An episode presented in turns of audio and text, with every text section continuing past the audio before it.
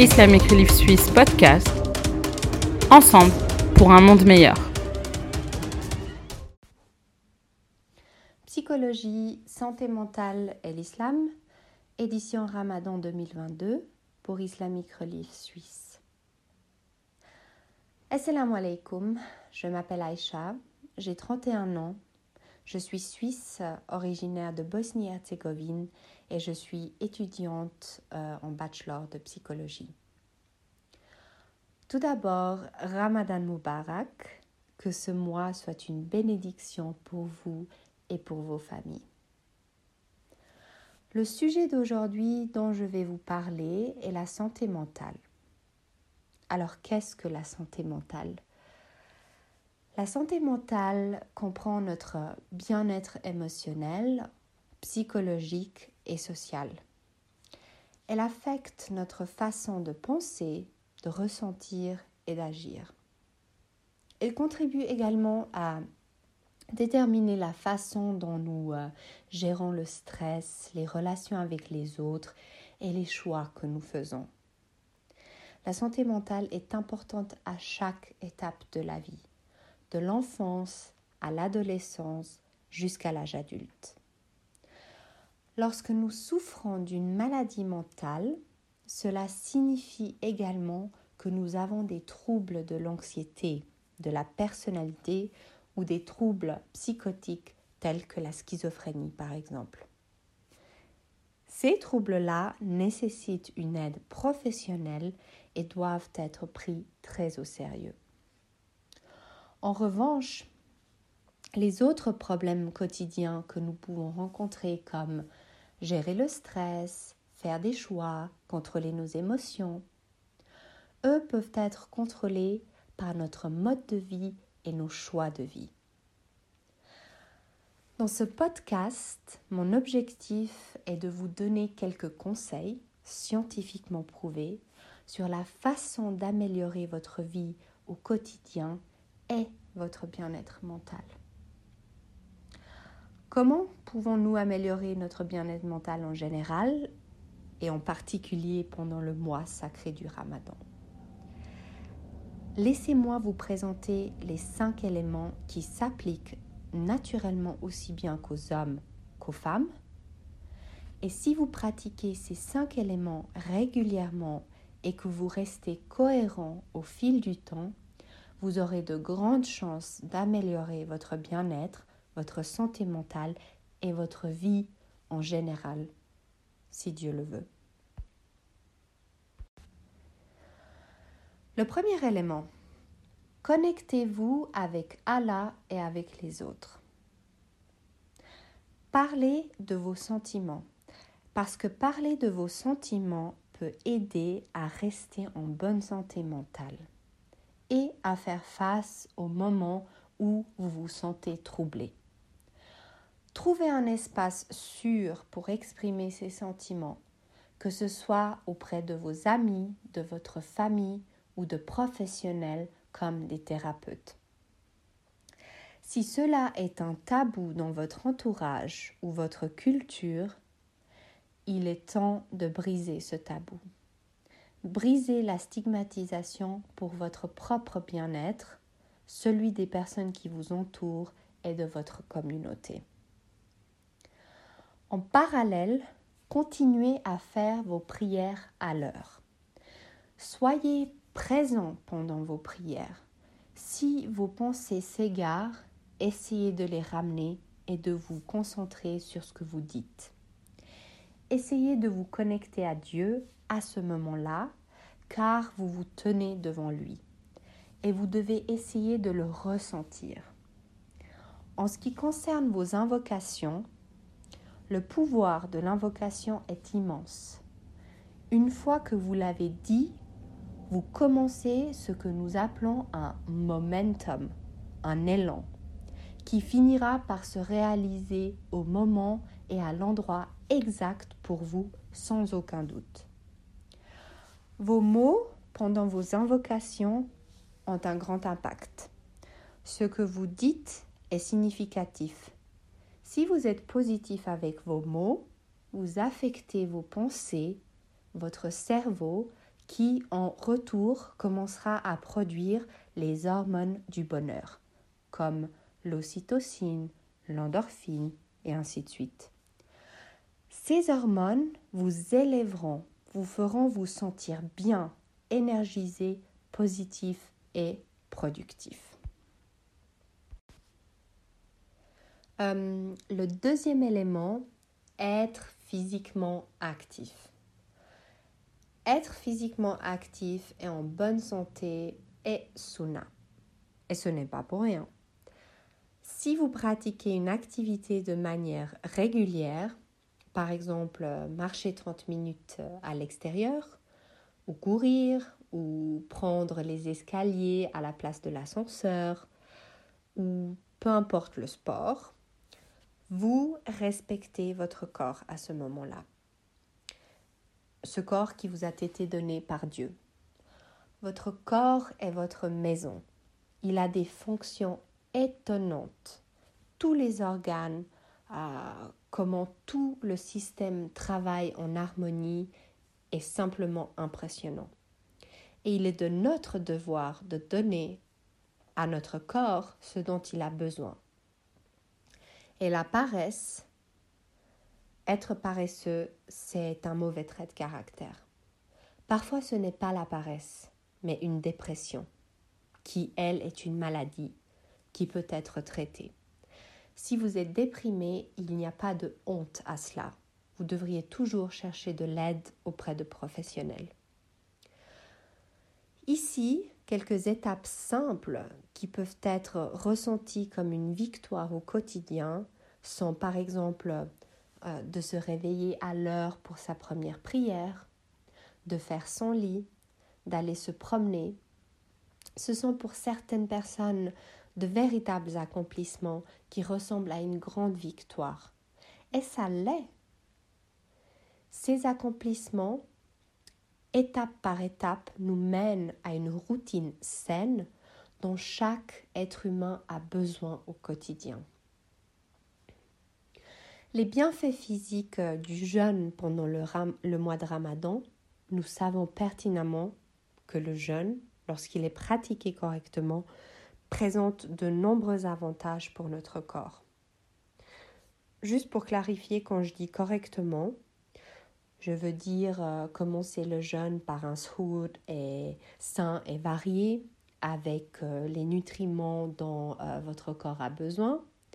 Par exemple, moi, je ne boirai pas de soda sucré pendant le ramadan car je sais que ça va influencer ma glycémie. Donc le fait de jeûner euh, utilise les réserves de graisse, cela nettoie le corps des toxines nocives qui pourraient être présentes dans les dépôts de graisse. Le corps se désintoxique naturellement, ainsi que le système digestif, ce qui euh, nous donne la possibilité de continuer un mode de vie plus sain au-delà du ramadan. Le troisième élément, apprendre quelque chose de nouveau chaque jour. La santé intellectuelle, je trouve que la sourate Ikra est magnifique. Lisez au nom de votre Seigneur. Et c'est ainsi qu'elle commence. Cela nous indique à quel point la connaissance est réellement importante en islam et nécessaire pour notre santé et notre bien-être. Nous ne pouvons pas euh, simplement entraîner les muscles de notre corps et espérer être satisfaits.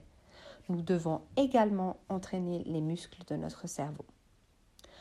Le bien-être intellectuel euh, signifie s'efforcer d'atteindre une bonne santé mentale, une croissance intellectuelle continue et la créativité dans la vie.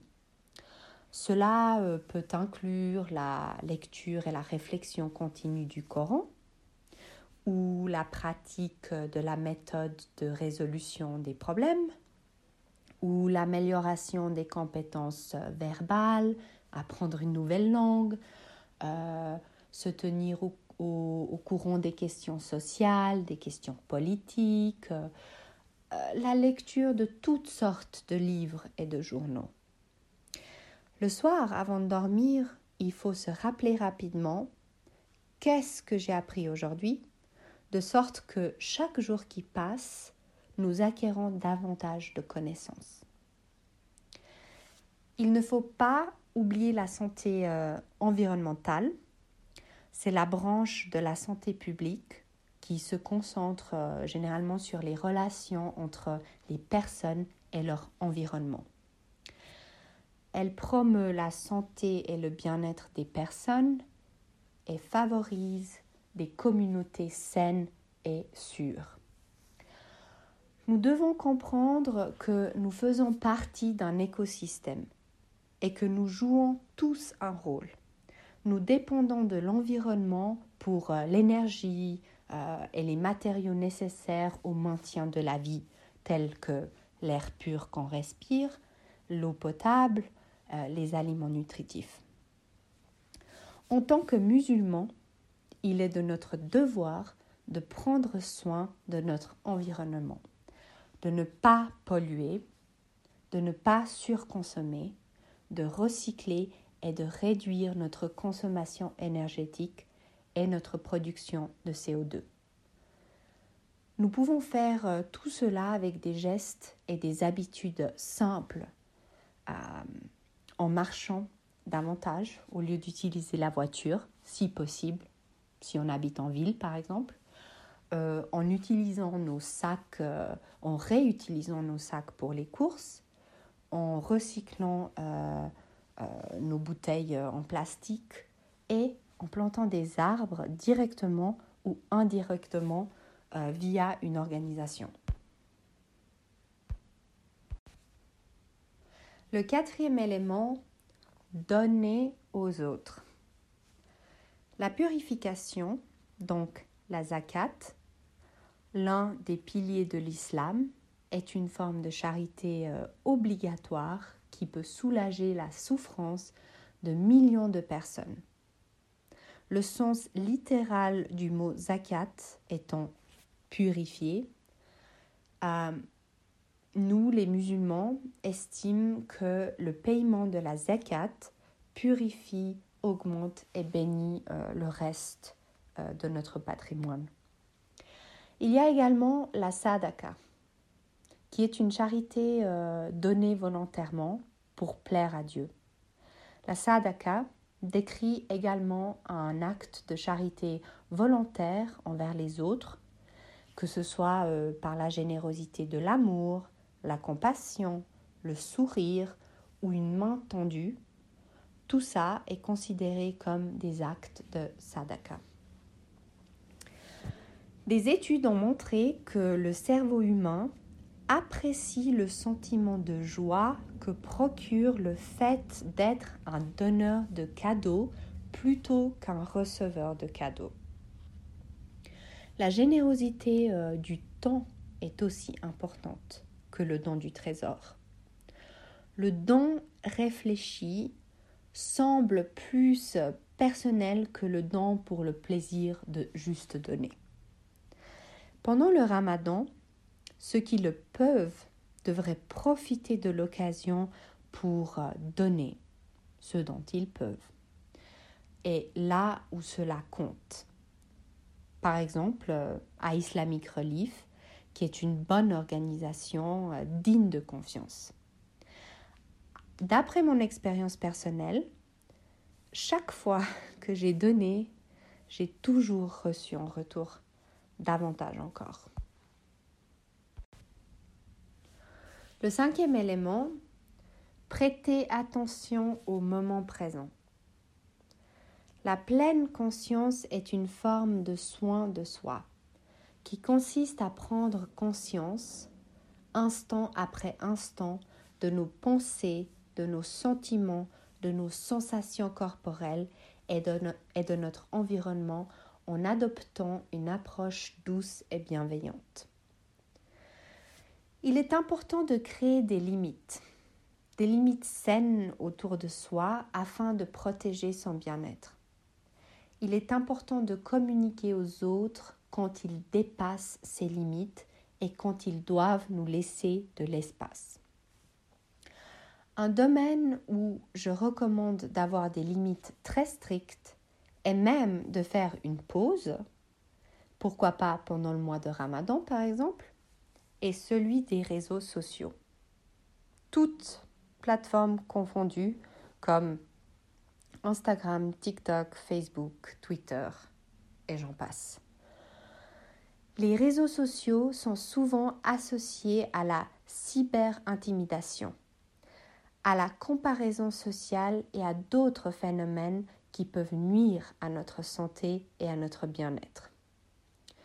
N'oubliez pas que les réseaux sociaux sont un comportement sédentaire. Même si vous parlez à vos amis, les réseaux sociaux limitent votre capacité d'interaction en personne et vous font passer moins de temps dans le monde réel et plus de temps sur votre téléphone euh, ou votre ordinateur.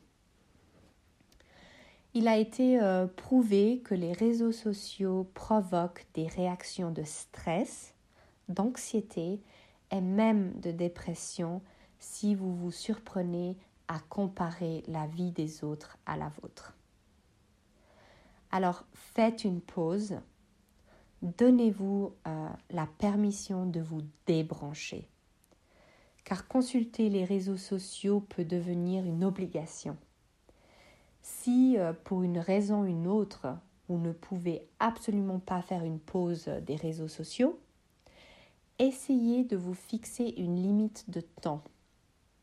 Coupez les liens avec les personnes et les organisations négatives essayez de contribuer de manière positive et surtout soyez critique à l'égard de ce que vous voyez sur Internet. Remettez en question la source et ne croyez que les faits, les études bien recherchées et ne vous fiez pas à la propagande ou aux points de vue étroits et unilatéraux.